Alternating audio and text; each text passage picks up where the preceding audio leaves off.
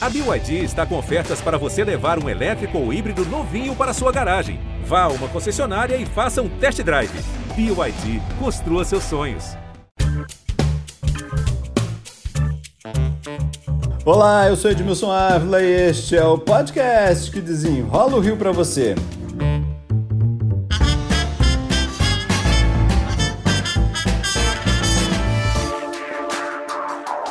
Essa é a segunda parte do programa especial sobre um dos casos que mais comoveram o Brasil neste ano: a morte de Henri Borel, de 4 anos, aqui no Rio de Janeiro. As entrevistas revelam bastidores das investigações desse crime. A primeira foi com o repórter da TV Globo, Carlos Delanoy, que já está no ar.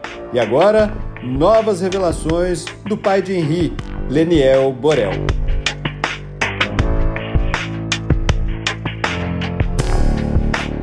Nós estamos gravando um dia depois do Dia dos Pais. E o Leniel postou nas redes sociais: Não desistirei de lutar por justiça. Leniel, vamos começar por essa frase que você postou. Como é que está essa luta neste momento? Boa tarde, Edmilson. Primeiramente, obrigado pelo carinho aí, todo o apoio de vocês. A minha luta continua, né, por justiça pelo meu filho. É, já se passam cinco meses. Ontem, além do Dia dos Pais, foram cinco meses do falecimento do meu filho. Ele faleceu no dia 8 de março. E agora a gente está na, na luta aí para que as audiências, provavelmente o júri popular, adicionamos advogados, contratamos novos advogados também para que apoiasse o promotor nesse, nessa luta por justiça. E estamos aí agora é, como assistente de acusação da promotoria para que faça-se justiça pelo meu filho e a justiça seja a melhor possível. Você será o assistente, é? Sim, sim. Eu pedi para ser assistente de acusação para que possa apoiar o, a justiça, né? E o promotor com todas as informações necessárias. Eu lembro de cada minuto, né? Da vida do meu filho Edmilson. Eu lembro de todos os momentos finais. Eu acordo e, e durmo pensando. Então, é, eu sei Talvez aí seja o único que esteja correndo atrás de justiça pelo meu filho e não defesa própria, mas em si pela memória e pela vida e morte do meu filho.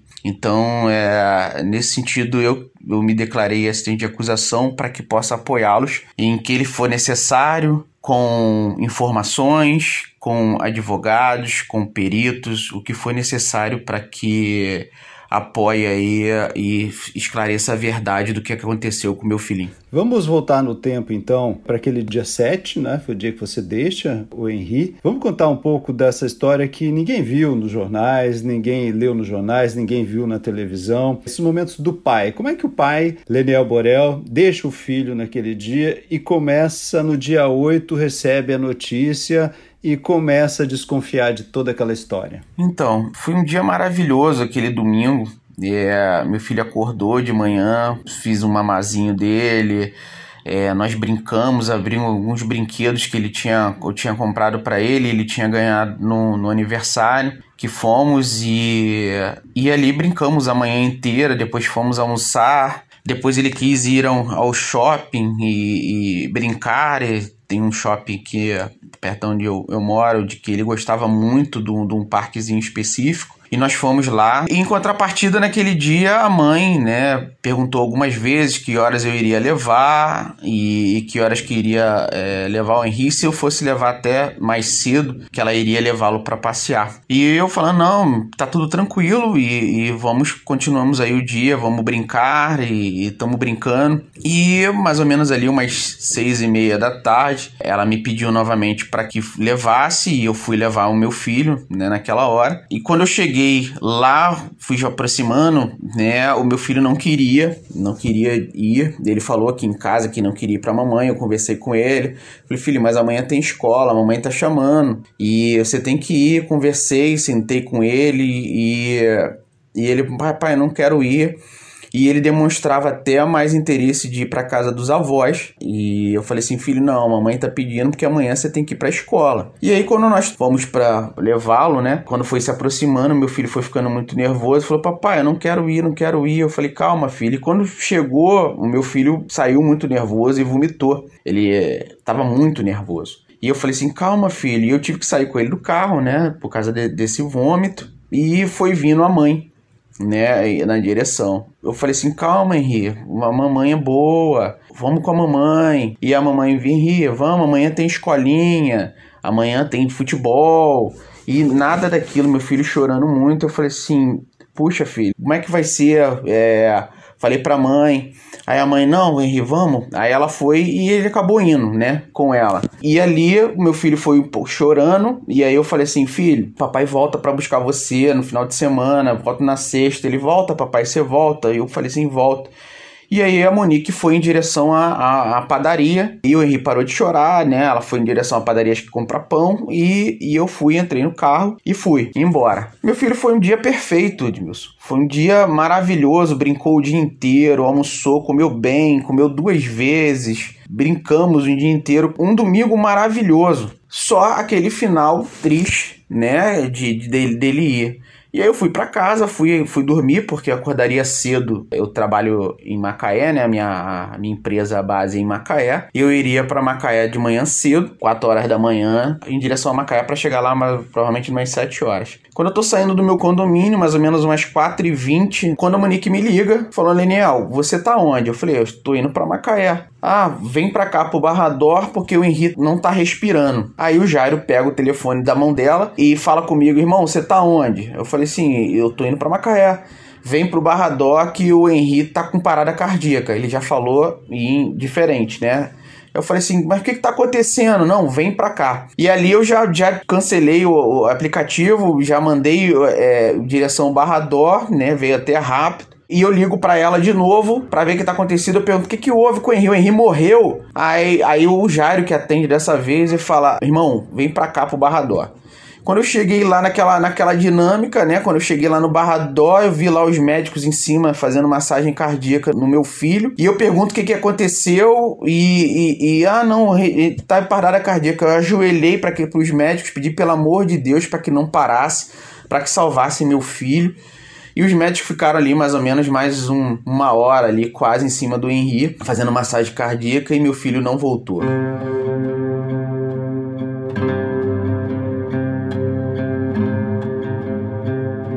E ali naquela, naquele intervalo eu pergunto pra Monique, pro Jairo, o que, que tinha acontecido. Primeiro ela, ela fala que chegou e o Henri tava gelado, né? E aí vi, foram em direção ao Barradó.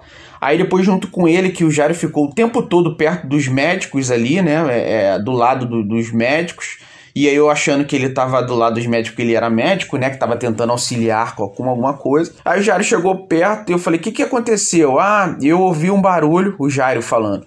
Eu ouvi um barulho e fui no quarto ver o que, que tinha acontecido. E o Henri tava, tava com dificuldade de respirar. Aí eu falei assim: mas que barulho? Que barulho é esse? O Henri nunca fez barulho à noite. E ali eu pergunto, mas que barulho é esse? E, ah, não, barulho que o Henri sempre faz à noite. Aí eu falei assim, poxa, alguma coisa muito estranha. Eu pensei comigo, né? E, mas aí como é que vocês fizeram? Você não fez massagem cardíaca? Não fez? Aí ele falou assim, não, eu achei que era muito próximo do Barrador e pensei de ir direto, né? Vi, trazer ele direto e, e a Monique veio fazendo respiração boca a boca. Quando é que começa toda a sua desconfiança da história que estava sendo contada para você? começa quando eles falaram naquele momento ali de que é, o Jairo veio dirigindo e Monique veio fazendo respiração boca a boca. Na minha cabeça, deveria ter sido feito ao contrário, porque o Jairo é médico, né? É, é formado, ele tem a total noção de primeiros socorros e Monique, né, deveria vir dirigindo para ele fazer esse processo de ressuscitação. Então, assim, eu achei muito estranho aquela postura. E ali foi começando a chegar um monte de gente da parte do Jairo primeiro, ele começou a entrar e sair do hospital telefonando. A primeira pessoa que vem da parte dele é o coronel Coronel Jairo, né, o pai dele, e começou a vir um monte de segurança. Eu achei muito estranho aquele tipo de dinâmica. Mas ali eu tava desnorteado, porque os médicos estavam em cima fazendo massagem cardíaca do meu filho. Perguntaram para ele se tinha se tinha caído, se tinha acontecido alguma coisa, eles falaram que não, que não tinha acontecido nada. E ali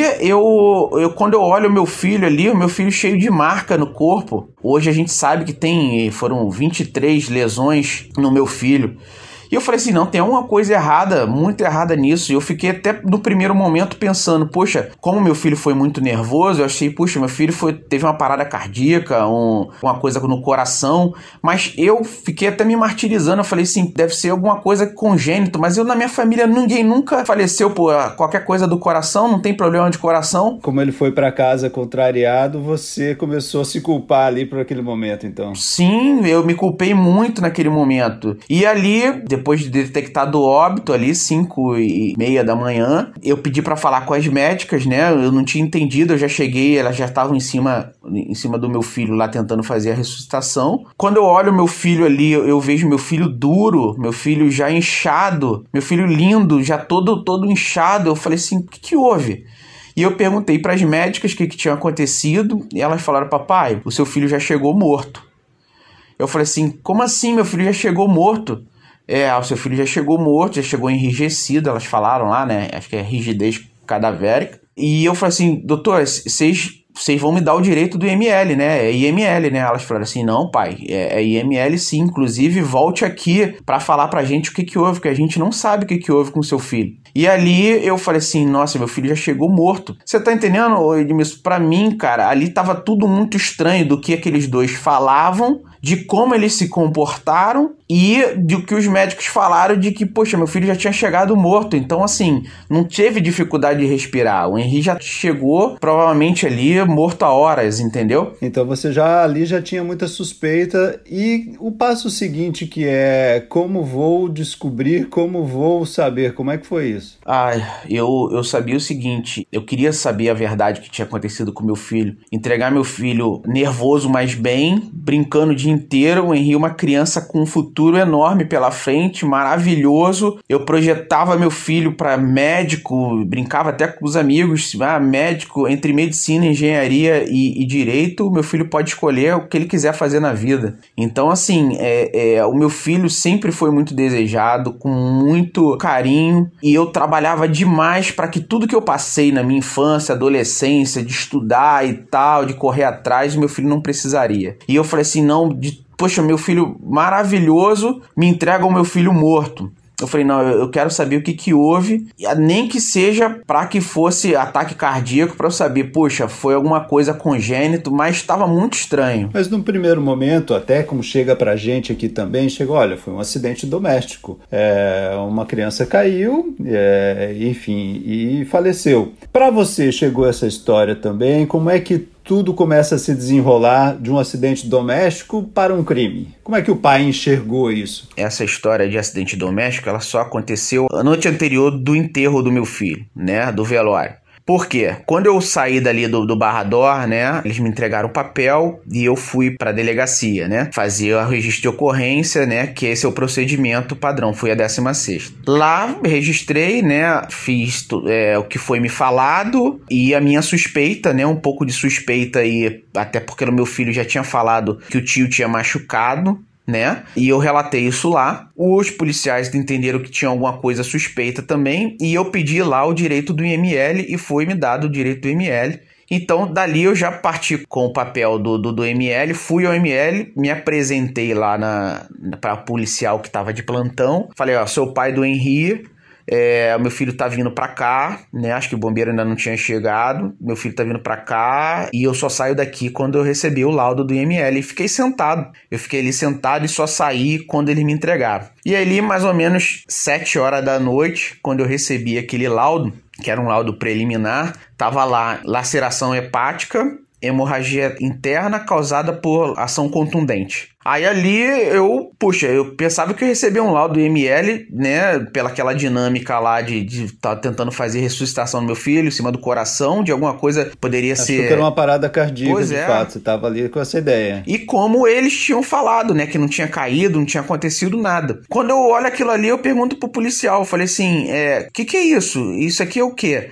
Eu falei, isso aqui é natural? Aí ele falou assim: não, pai, isso aí é. Ele te fez uma analogia de uma queda de um terceiro andar de um prédio. Isso é como se fosse uma pancada muito forte. Eu falei assim: meu Deus. E ali a Monique, a Monique tinha me perguntado é, se já tinha saído, né? É, naquele intervalo ali entre duas horas da tarde que eu cheguei mais ou menos no ML, às sete horas da noite, eu recebi inúmeras ligações aí do Jairo, da tal da Cris, Cristiane, é, que era a assessora dele, que me foi me apresentado, e, e ela o tempo todo ali querendo saber que horas, queria mandar a funerária, queria mandar a funerária, e eu falei assim, calma, eu, eu só saio daqui com o lado do ML, ainda não recebi, e a Monique foi e falou, então eu tô indo aí. E aí ela veio na minha direção, né, lá na ML, ela chegou mais ou menos umas 7h20, 19h20, junto com o irmão e a cunhada. Quando ela chegou lá, eu mostrei para ela aquele laudo. Falei assim, Monique, tá vendo aqui uma pancada forte, ou, ou aqui laceração, mas o que que é isso? Eu falei assim, isso aqui natural não é, Monique.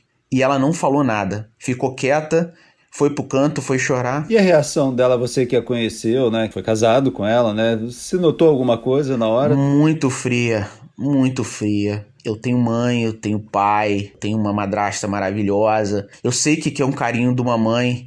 E eu sei que o desespero que uma mãe de perder um filho. A Monique estava muito fria pro momento de uma mãe que perdeu um filho. Entendeu? E eu, o único querendo saber o que, que tinha acontecido com meu filho, porque o que, que, que tinha acontecido com o Henrique?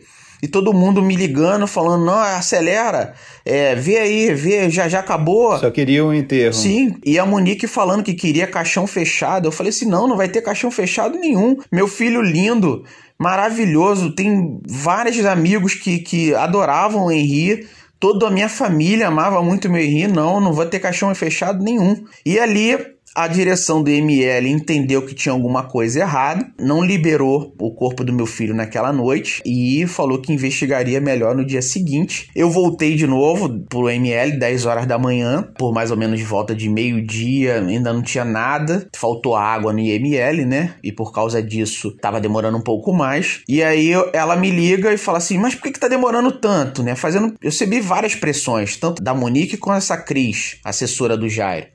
E eu falei assim: não, não tá demorando porque tá faltando água aqui, vai demorar um pouco mais. Ah, mas por que que não falou? Eu mando um caminhão pipa aí. Então, assim, da parte deles lá, todo mundo querendo acelerar, entendeu? O processo. Não queriam saber exatamente o que tinha acontecido. E hoje a gente sabe, né? A gente vê que ele ligou para governador, que ele ligou para a direção do Barra Dora, ele ligou para o IML, ele ligou para todo mundo enquanto eu tava ali como pai tentando saber o que, que aconteceu com meu filho. Você teve medo por ele ser um vereador, na época era vereador, agora foi caçado, né? De que isso não desse em nada, que você não conseguisse provar o que tinha acontecido. Como é que foi esse momento de até você conseguir botar isso na imprensa, que a investigação avançasse? Sim, eu tinha receio, né? A gente mora no Brasil, né? A gente já viu tanta coisa aí acontecendo que até Deus duvida. E se tratava ali de um político, né? Influente, cinco mandatos de vereador, com o pai envolvido em política, né? Com uh, alguns mandatos também, com envolvimentos, né? Com gente muito perigosa, então, assim, é, nesse sentido, tive receio do que, que poderia acontecer. E, e, assim, eu precisava nivelar os esforços, né? Porque eu sou Leniel, pai, né? Sou engenheiro. Você se sentia sozinho ali nessa luta? Sim.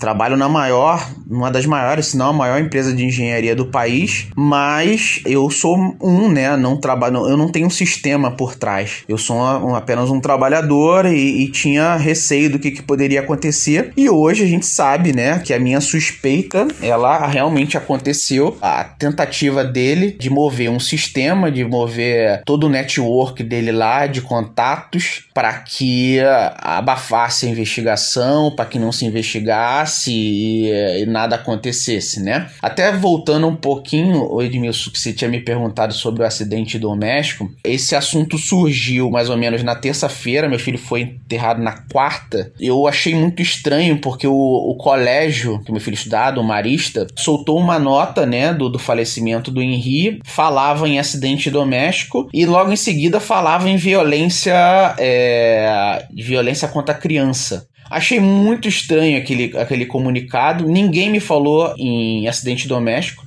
Até porque o laudo do ML não falava em acidente doméstico ali, é impossível, né, uma criança cair de uma cama, por exemplo, que foi ventilado e ter uma, uma hemorragia interna tão grande com uma ação contundente como se fosse uma queda do terceiro andar do, do, de um prédio, entende? Então, assim, essa versão, né, posso dizer assim, de, de acidente doméstico, ela surgiu ali mais ou menos nessa terça-feira, provavelmente alguém da família da Monique lá da parte do E aí começou ali na escola e depois a gente viu que eles levaram esse tipo de versão aí até para para própria o depoimento para a polícia.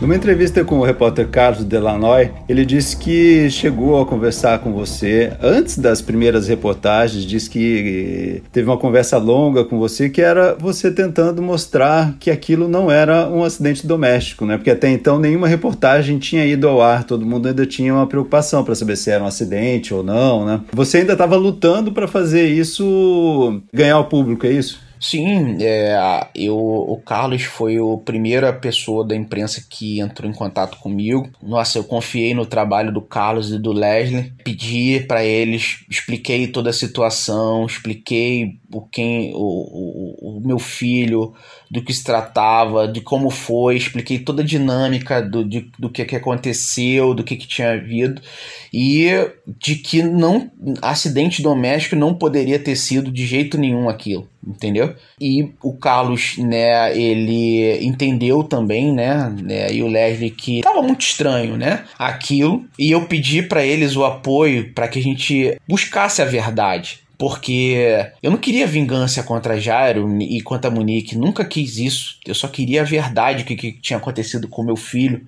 para que aqueles dois falassem de alguma maneira. E hoje a gente está vendo, né, que eles nem, em nenhum momento falam, né? Na verdade, eles falam milhares de coisas, que são pessoas boas, que fazem isso tal, mas não, fa não falam o que, que aconteceu. O que aconteceu de fato ali até hoje, nunca, nunca ninguém soube. Né? Naquela noite, entre as 19h30, que ela leva o Henri a 3h50 as imagens ali do elevador, a gente não sabe o que, que aconteceu. Dois adultos e uma criança dentro de um apartamento, uma criança assassinada né, uma criança morta, e dois adultos aí com nível superior saem e não falam nada do que, que aconteceu, entendeu? Então, assim, tava muito estranho. E aí foi eu confiei no trabalho do Carlos e do Led, pedi para ele, né, que me ajudassem, e eles falaram que iriam me ajudar aí como imprensa, né, e, e dar a matéria. E aí a gente teve o apoio aí para conseguir, né, ter esse desfecho inicial aí, né, posso falar agora, até a prisão dos dois.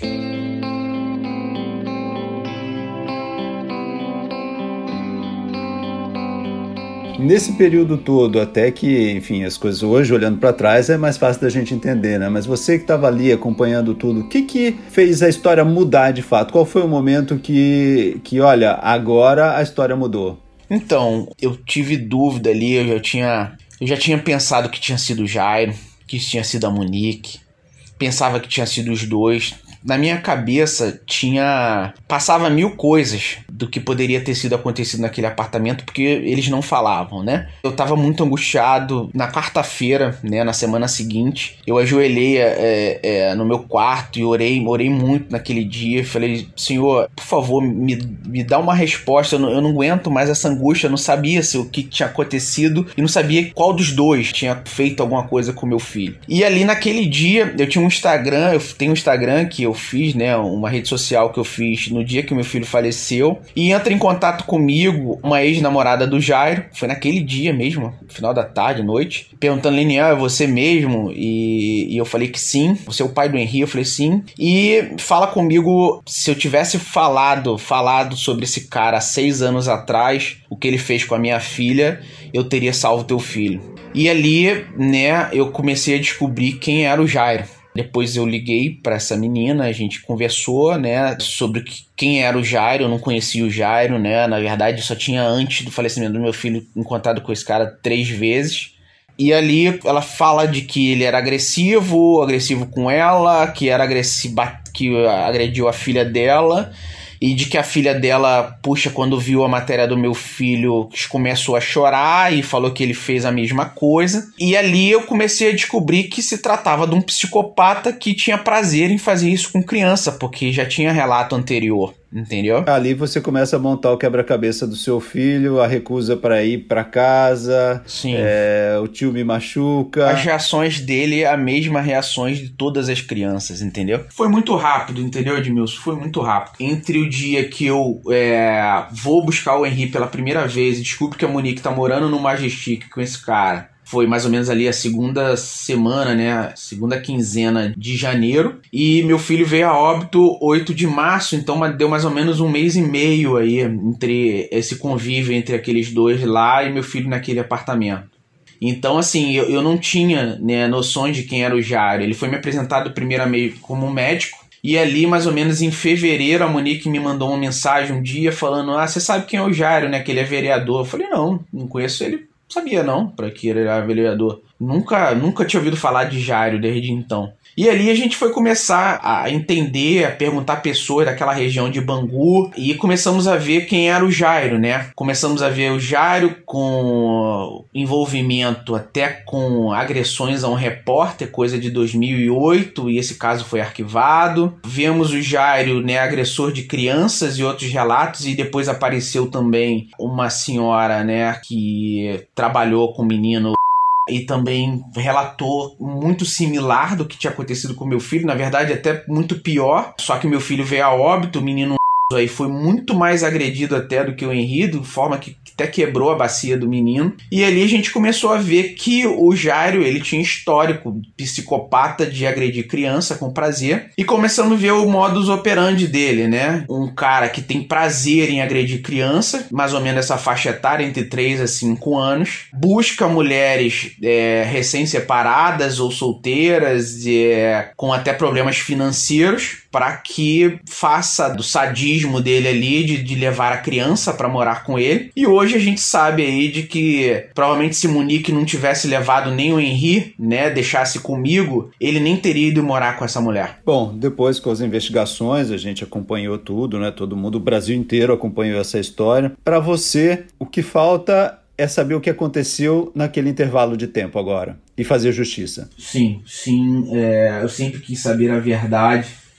é, o que, que aconteceu com meu filho, entregar o meu filho bem, feliz, brincando, uma vida grande pela frente, maravilhosa que o Henrique teria, e me entregarem meu filho morto, com 23 lesões, com laceração hepática, hemorragia interna. O meu filho foi muito agredido, Edmilson, naquela noite. Você quer saber quem foi, quem participou, se foi ele, se ela esteve junto naquele período? Você quer saber cada momento? Sim. Espero que um dia um dos dois fale, né? Porque senão a gente vai estar tá falando aí de como foi com Isabela Nardoni, 13 anos, 13 anos atrás, que os dois não falaram como é que foi. Provavelmente Jair e Monique ali também não vão falar aí o que, que aconteceu. Somente os dois podem falar o que, que aconteceu naquele apartamento. E você espera agora, é o próximo passo é o Tribunal de Júri. Sim. Espero eles para que a justiça seja feita, né? A polícia já fez um trabalho exemplar, né, no, na investigação. O, a Câmara dos, dos Vereadores fez um trabalho também exemplar e, e exoneraram ele, né, 49 votos a zero, então uma, também já fez um trabalho exemplar. Agora eu aguardo que a justiça seja feita e a justiça faça também um trabalho exemplar aí para que tenha pena e a pena exemplar, a pena é, máxima com, com, relação ao que houve com meu filho, para que outros agressores aí não façam ou pensem mil vezes antes de agredir uma criança, para que, que é esse tipo de pena que vão vai acabar recebendo. A gente termina aqui. Você quer deixar mais alguma mensagem? Quero agradecer, eu agradeço demais aí o apoio de vocês. É, eu continuo aqui na minha luta por justiça vou fazer justiça pelo meu filho até o final. Se tiver que contratar mais advogados, o que precisar, né? Mas é claro, é, eu confio no trabalho da promotoria. O promotor é excelente e vai fazer um ótimo trabalho. Então, assim, é, agradeço o apoio de todo o Brasil que tem me apoiado, né? E que tem nos apoiado, que vai nos apoiar até o júri aí, para que a gente possa fazer justiça pelo Henrique.